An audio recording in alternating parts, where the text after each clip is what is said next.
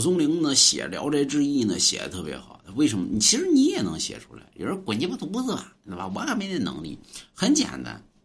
蒲松龄怎么写出这个《聊斋志异》呢？其实跟你们的心里边是一样的。比如说，呀，我喜我喜那个找着一个姑娘，对吧？那个姑娘呢会法术，完了之后她还老喜欢我了，对吧？给我钱花，我一天啥事不干啊，她天天给我钱花，还不让我负责。说我结婚了，这女的还不还？说没事大哥，我愿意跟你媳妇儿一块儿伺候于您。他还有钱，还是个富富婆。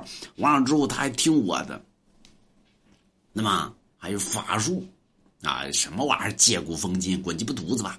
那么什么玩意儿？净鸡巴借古讽今。其实人家人家作者并没那么想，人家作者想的很简单，就是我就喜欢于那老娘们儿，哎，那老娘们儿他妈会法术，那老娘们儿，那老娘们儿他妈。哦，完了之后给我钱花，那么就这么一个，对吧？完了之后到你们嘴里边什么借古讽今，借古讽今写在床上那点事啊，借古讽今啊，净鸡巴扯淡，就是，那么直接开骂不就行吗？